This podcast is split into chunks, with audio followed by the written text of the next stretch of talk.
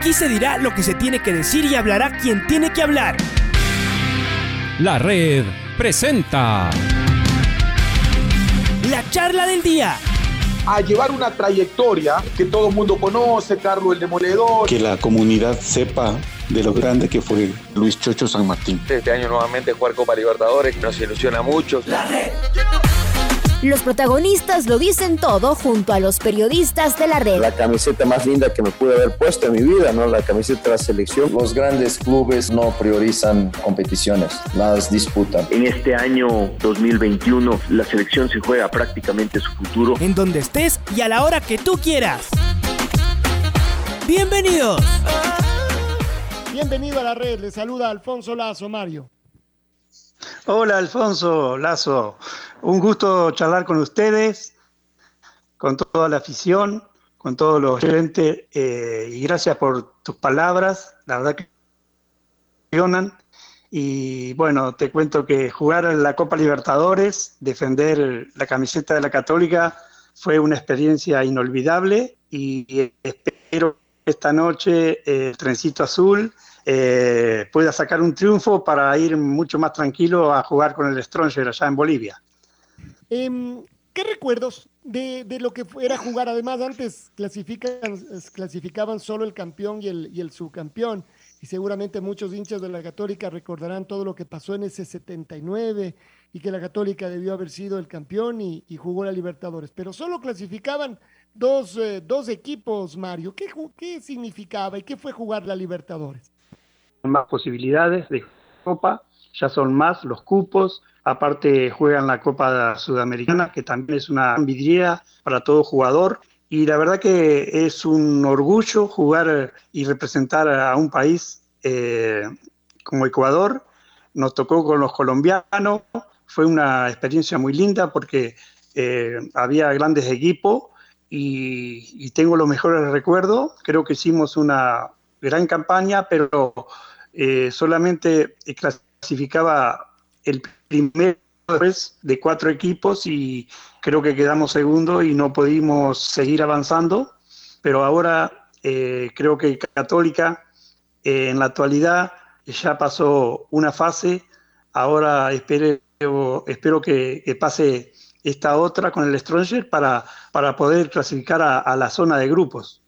Mm. y entonces, claro, uno piensa entrar a esta zona que además es, muy importante. Ahora, hemos hablado aquí también que entrar a la fase de grupos, más allá del tema deportivo, que es el más importante, y pelear eh, y, disputar con los más grandes y más eh, importantes clubes del continente, está el tema económico. Hay mucho dinero en juego también como premio. ¿Cómo era en esos, en esos tiempos, en esa Libertadores del 80, Mario? Había unos premios grandotes, había mucha plata en juego para el club y para ustedes también.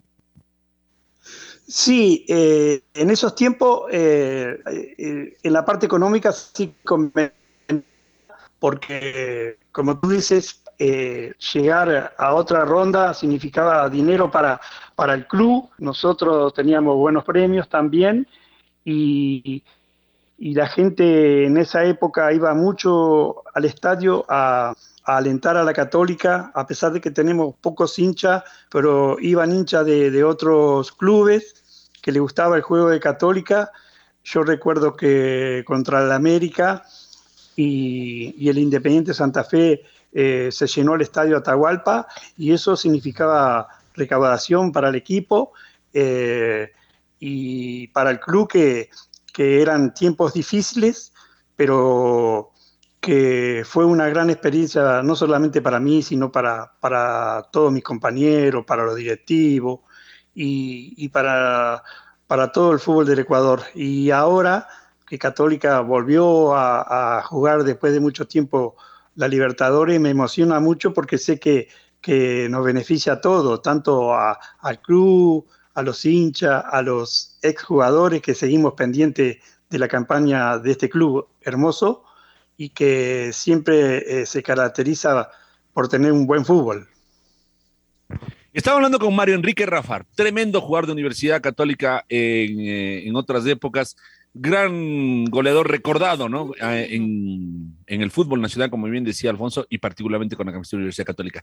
Yo quiero, mi querido Mario, en honor al tiempo, entrar en los recuerdos. Aquí está una, mm, una reliquia, como de las que tenemos muchas aquí en nuestra Golteca. Escuche, Mario, por favor. Pelota de Gustavo Guerra, va mandando el balón para el jugador Rafar, ya está con la pelota, círculo central, bola de Silva, Silva para Rafar, este va devolviendo a Silva, Silva Vinicio, Vinicio para Silva, este a Rafar solito, ahí está, frente al arquero, tiro gol, gol de Mario Enrique Rafar, la jugó magistralmente, se sacó un zaguero, engañó al guardameta y tiró de corta distancia para alcanzar el tercer gol de la representación católica. Comenta Blasco Moscoso Cuesta. Bueno, nunca vi las facilidades que una saga da para que se puedan hacer goles y la cantidad de estos que estaba perdiendo la Católica, hasta que al fin apareció Rafara con excelente dominio de pelota, se sacó a dos zagueros, amenazó tirar y cuando el arquero se descompuso, pues salió hacia el costado izquierdo y allí disparó, sin problema ninguno para conseguir eh, la tercera anotación. Yo creo que hoy la Católica pudo haber hecho cinco o más quizá de alivio, pero todavía queda tiempo y a ver lo que puede acontecer. Fue un 3 a 0 ante el Manta, Mario Enrique, y según nos cuentan Pancho Moreno y Blasco Moscoso Cuesta, fue un gol con mezcla de talento y sangre fría, ¿no? Haciendo, eludiendo a rivales y después poniéndola por un costadito. Uy, sí, la verdad que es una emoción tremenda escucharlo a Pancho Moreno eh, y a Moscoso comentar. Eh, la verdad que fue un lindo partido. Eh, pudimos hacer más goles, pero fue un gran espectáculo, un gran partido de la Católica ante un rival tan difícil como era el América de Cali. Y sinceramente me emociona después de tantos años volver a escuchar ese gol. Claro, este era con el Manta. Este era por el Manta con el campeonato nacional. Y justamente ese gol que usted nos pide, pues aquí está, este es gol a la carta. América de Cali 2, Universidad Católica 3. Pero la Católica le estaba pegando un baile.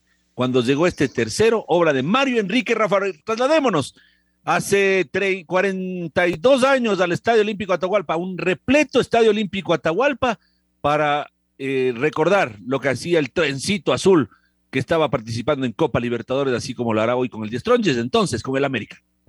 Va llevándose el balón hasta que lo para Ramón Silva, bola de Frisco Cajape para Polo. Ataca el trencito azul pitando fuerte ja. En el Atahualpa, bola para Washington Méndez. Se fue, se fue.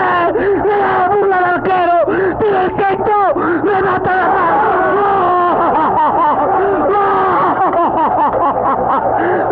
Católica. Se fue Washington Méndez. Burla todo el mundo. Hasta el arquero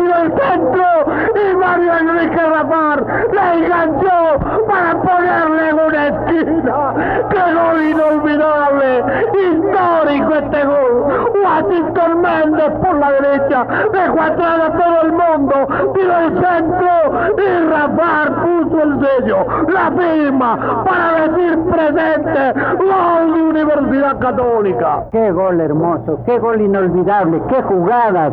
Polo Carrera perfecto para Méndez. Méndez entró por la derecha, le hizo un túnel a Pascutini y se la dio a Rafar, quien después de parar la pelota y de mirar, pues la puso al otro costado para alcanzar la anotación. Tercero en el partido, arriba Católica.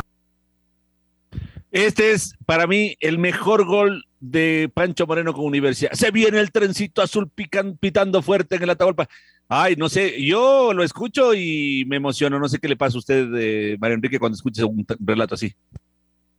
Bueno, perdón. Eh, primeramente quiero pedir disculpas porque sí que me equivoqué, que el primer gol era contra el Manta y ahora sí eh, vuelvo a, a, escuchar ese gol que te había comentado, que fue contra la América de Cali y sinceramente un gran relato, una gran emoción. Después pasan los años y uno eh, es como que se emociona nuevamente y, y, y, también la descripción del gol, el relato, la emoción que le pone o le ponía Pancho Moreno y el, re, y el comentario también de Moscoso y sinceramente es una emoción que no se olvida, que lo tengo presente ese gol porque fue un gran partido que hicimos y bueno, eso quedará en el recuerdo de todos los que amamos a la Universidad Católica. Ahí estoy. ¿Cómo le va? Buenos días, eh, Mario Enrique Rafael. Un gusto tenerlo aquí.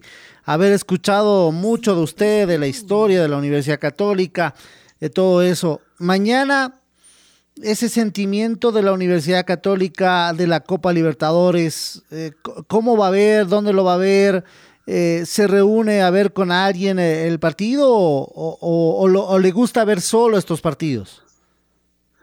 Bueno, eh lo voy a ver eh, eh, solo, eh, acá en mi casa. no veo la hora de que empiece porque uno ya piensa en ese partido.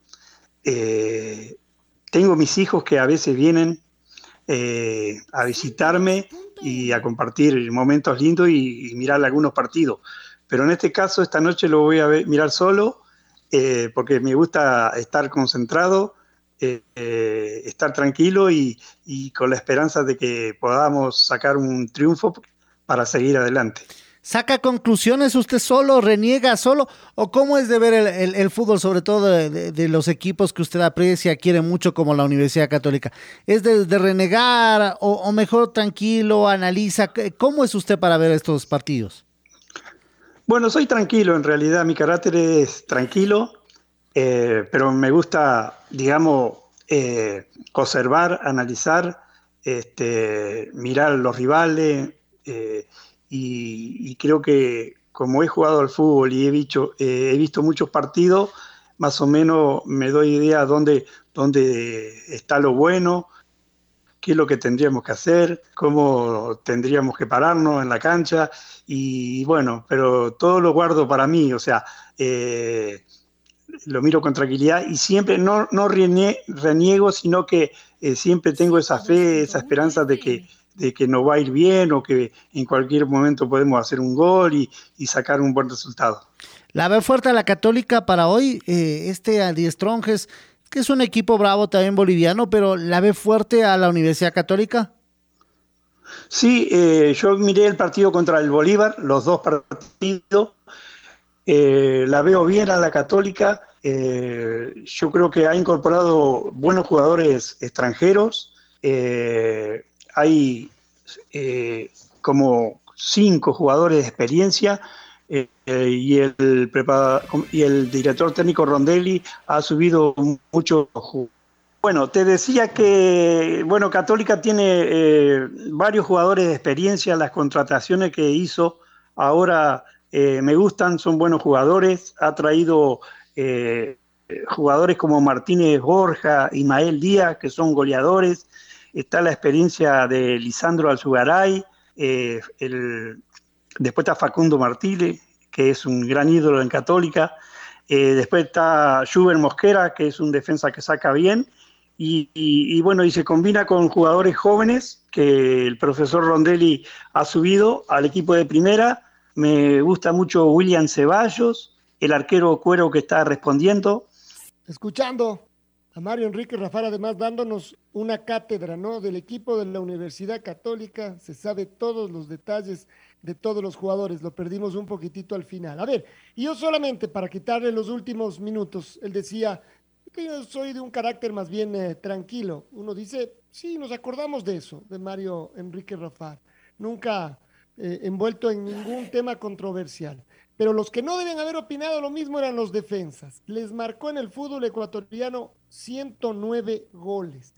Con eso, Mario Enrique Rafar está en el puesto 21 de los goleadores de todos los tiempos. Es un histórico. Además, es de los pocos jugadores que han superado la barrera de los 100 goles. En el año 77 marcó 22, que fue el año más productivo, pero en el 80 marcó 21 y en el 79 marcó, marcó 20 goles, es decir, de un poder goleador eh, gigante. Usted ya nos hacía una radiografía de lo que tiene la católica de hoy y se ve que está, por supuesto, absolutamente enterado e informado.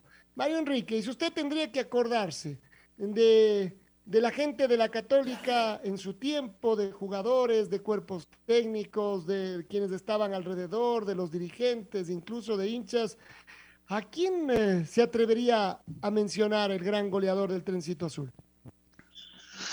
Bueno, tengo hermosos recuerdos de esa época y, me acuerdo mucho de ese equipo que jugamos la Copa Libertadores, eh, Mario Rubén Quiroga, la defensa eterna de Católica con Washington Méndez, eh, Fausto Carrera, Landeta Cajape, después estaba Antonio Arias, eh, Ramón Silva, Polo Carrera, eh, Vinicio Ron, Coco Mantilla.